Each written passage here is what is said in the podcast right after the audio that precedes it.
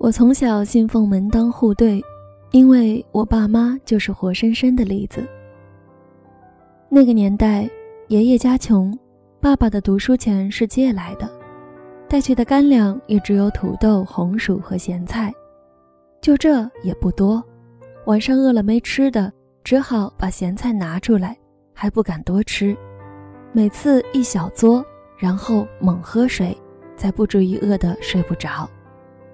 而妈妈家虽不至于大富大贵，但至少三餐有米饭，菜里冒油光。所以，当被外公娇宠的爽朗天真少女遇到清瘦内敛的贫寒少年，就好像是春风玉露一相逢，惊起一滩鸥鹭。他们的初恋故事比我看过的任何言情小说都要甜。可是，那又怎样呢？兜兜转转十几年后，依旧两看两相厌。他们离婚的时候问我跟着谁，我那个时候才初二，想了想，走到妈妈身边，牵住了她的手。爸爸没有说话。后来我从爷爷那里才听说，他一生坚信钱能带来一切。离婚的时候，他事业正风生水起，上升期，可惜两个女人都不要他。我说给妈妈听。他那个时候已经四十岁，没有男人，存款刚刚够养老，可是依旧把自己装扮得很美，翘着指头剥一颗红提，怕染脏了指甲。他听了哦一声，只专心致志地吃水果。又过了一会儿，才后知后觉地想起来回答我：“嗯，你爸爸是个好人，他只是……”和我不是一路人。是啊，我爸爸是个再好不过的人。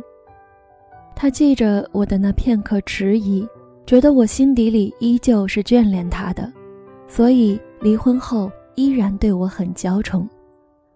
我和他比之前更加亲近，不过我也在心底想，我怎么也不能嫁给这样的男人。所以陈昂追我的时候，我想也没想就拒绝了。陈昂是我大学同学，小组学习也和我分在一个组。我并不讨厌他，他长得也算干净磊落，分组任务总是做得又快又好。组员里我最放心他，可他也明显不是我的菜，因为他是最典型的三好学生模样。穿着朴素，五官干净，每次上课都坐第一排，笔记认真，态度端正，学习刻苦，是走在最标准规范的康庄大道上的那类人。这样的人做朋友不错，又靠谱又善良。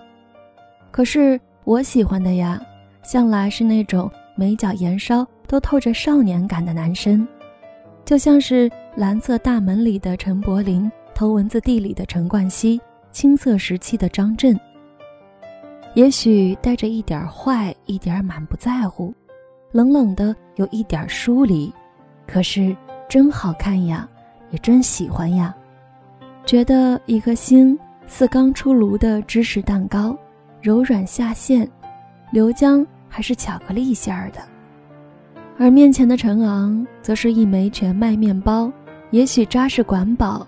但是我实在不饿，所以我赶在他表白前，迅速而果断地打断他的节奏。哎，说起来，我还觉得卢家和你挺合适的。卢家？对呀，你们都是比较靠谱的类型呀。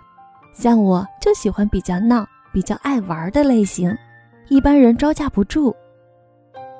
我尽量说的委婉含蓄，又怕太含蓄他听不懂。正犹豫要不要加一句，就看到他微微一笑，声音又平又稳。没关系，我喜欢你。我愣在那儿，只好也尴尬一笑。可是，我不喜欢你呀。我跟朋友们一说起这事儿，大家都起哄大笑，马上又开始议论陈昂的后招是什么。毕竟我们学院的男生追女生惯用三大招：送早饭、约爬后山和蜡烛摆心。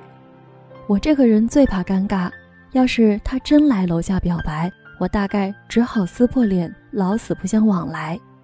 不过等了一周，陈昂什么动静也没有，看好戏的室友都大呼失望，只有我高兴地松了一口气。结果刚放下心来，陈昂就在大课后叫住了我。上次课上要求拍的那个短片。你最初不是想拿几段混剪吗？我下了几个软件，觉得可以操作。你把剧本写了，我们找个时间拍。啊？哦，好。我在心底翻个白眼，小样，以为我不知道你这是讨欢心的一招吗？不过我也确实开心。我向来有点完美主义，可这种课堂作业，大家也不愿花太多的心思。我对软件编辑又一窍不通，每次只好放弃最佳方案，从简妥协。现在能有人雪中送炭，当然最好。不过我也想好了，他要是想趁机接触，我一定会义正言辞地拒绝的。结果没想到，剧本写好，大家拍完，我把剪辑的要求和想要的效果写成文档发给他。他从头到尾也没有约我单独见面，自个儿熬夜把视频做好就直接发给我。可是涉及到字幕、音效、文字，总是难以准确传达。我不断 Q 他改动细节，他也任劳任怨，一版、二版不断改了给我。打字说不清楚的时候，我只好打电话，翻来覆去解释一个时间点和音乐插入的方式。到后来，我有点抓毛，可是听着那边略显疲惫的声音，又有一丝愧疚。想起他室友说的，他自学了一周的剪辑软件，每天都盯在电脑面前，终于忍不住说：“算了，我们见面吧。”不知道是不是我的错觉，我听到那边似乎有一丝轻微的笑声，但他的声音很快响起：“好的，我等你。”我们在图书馆见面的时候，只尴尬了那么一分钟，因为陈昂比我更快进入状态。打开电脑，分一只耳机给我，我愣了一秒，见他一脸正直，我立马唾弃自己的不专业。我接过来戴上，可耳机线不长，我只好把椅子往他身边拖一拖。不过很快我就把心思放到视频上。我小声地解释我的想法，偶尔和他讨论一下。陈昂边修改边小声询问，我们一来二去倒是很默契。直到最后他调音轨的时候，我便忍不住盯着他放在键盘上的手出了一点神。嗯，手指倒是挺好看的，虽然一看就是十指不沾阳春水的那种书生手。我忍不住把视线朝上。大概是隔得近，连他眼睫毛都看得清。他认真的脸和平时那种规矩有一点不一样，怪不得说专心工作的男人最好看。虽然只学了一周，但他操作起来顺手又熟练，我想要的效果也能毫不迟疑就做出来，还能给出一些更好的意见。我正看着，他猝不及防偏过头来，眼神专注。笑意舒展，轻声念我的名字。傅乔。我心跳一顿，脑子里警铃大作。糟了，我中计了。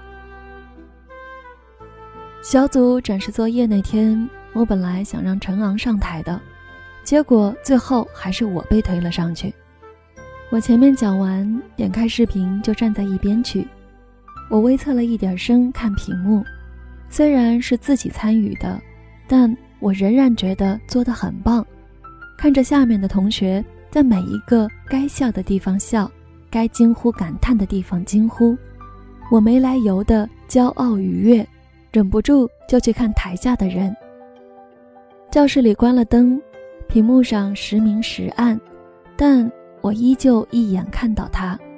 不知道是不是我错觉。他眼里像是有光，又亮又温柔。我知道他在看我，而不是在看屏幕。我没来由的笃定着，然后我低头避开了他的视线。作业自然是拿了最高分，大家兴奋一阵也就过了。那之后，我似有似无的躲着陈昂，他大概也察觉到，并没有说什么，只是隔三差五的给我发些短信，有时候是寒暄，有时候是分享一首歌或者漫画。他不知道从哪里知道我的喜好。还给我搬来了一盆含羞草，放在你们宿舍楼下左手边第二棵广玉兰下面了。你喜欢就带回去，不喜欢的话，我每周来给它浇水。我挣扎了一会儿，还是下楼去拿了上来。结果到宿舍就收到短信：别浇得太勤，该浇水的时候我提醒你。我恨不得把自己捂死在被子里。嗷嗷怪叫一阵子，又沉默下去。我不想和陈昂在一起，可是我好像是真喜欢上他了。我妈粗心起来可以记不住我高考的时间，细心的时候又犹如柯南上身。周末我刚一进门，她便挑了挑眉，说吧，学校里遇到什么事儿了？这么一副心事重重的样子。我犹豫了两秒。就老老实实的开了口：“妈，我喜欢上一男的了，简直像是翻版的你们的故事。我们，对，你和我爸。其实讲起来也没几句话，可是我还是忍不住对我妈妈絮絮叨叨了半个小时。要不是我妈戳我额头，我大概还能再讲半个小时的心路历程。”你说你怎么越活越回去了呀？合着我养了个傻姑娘，我这不是觉得门不当户不对吗？日久生怨，不如不见。我小声嘀咕着。我出生的时候家里条件就不错了，后面日子越过越好。大概是我爸爸自小吃了苦，所以我算是蜜罐子里泡大的。物质条件还是其次，主要是宽松的放养。让我几乎习惯了自由随性，而陈昂一看就是规矩的家庭里出来的好孩子。我记得他拿着助学金，所以当我们的消费习惯、性格、家庭相处模式等都不一样的时候，我们的矛盾必然出现，我们的感情就会不断被磨损殆尽，从青春爱情故事转换成难看的情感调解节目，就像我爸妈那样。既然那样，还不如止步于此。傻瓜，妈妈像是能看到我想什么，有一下没一下的摸着我的头发。我是和你提过“门当户对”这个词，可是不是你这么用的。两边家庭差不多，两个人的成长背景啊、受教育程度啊、人生经历呀，就会大体相同，性格。或者生活习惯就会比较容易相互理解，比如你们小时候玩的那个小霸王，大家都玩过，聊起来就是共同话题，是回忆。要是山沟沟里的小孩，就没有办法共感，两个人一辈子聊得下去，才能过得下去。当然，更重要的是性格和价值观，这是受家庭影响的。妈妈不是说。要你嫁给多有钱的人，有钱当然更好。所谓的门当户对，重要的其实不是两边家庭收入全是均等，而是只有十块钱的时候，你想买个冰激凌，他能接受；你不想做家庭主妇，他能支持；你觉得要互相尊重，而他不是家暴的拥护者。家庭带来的影响不会成为你们相互理解的障碍。那就是我认为的相配，不过啊，这都是要看人的，你不要一竿子打死一堆人。我听你讲起来，那个男孩挺不错的，绝不可能是闭塞、封建、狭隘的那种。现在看样子，他比你聪明多了。你不要网上那些新闻段子看多了，就一惊一乍吓自己。你现在手都没牵过呢，是有多喜欢他呀？就担心以后的事儿啦。先给我谈恋爱去，喜欢就大大方方去喜欢，不合适不喜欢了自己就淡了，怕什么呀？我躺在妈妈腿上想了想，抬头看她，只看到她眼底。妈妈，你后悔吗？当年喜欢上我爸？她没有丝毫迟疑。也认真的看向我。当然不，那可是我最好的回忆了。那，你后悔和爸爸离婚吗？现在可有钱了。妈妈笑起来，我可不后悔。我前半辈子最好的决定就是爱上他，后半辈子最正确的决定就是和他离婚。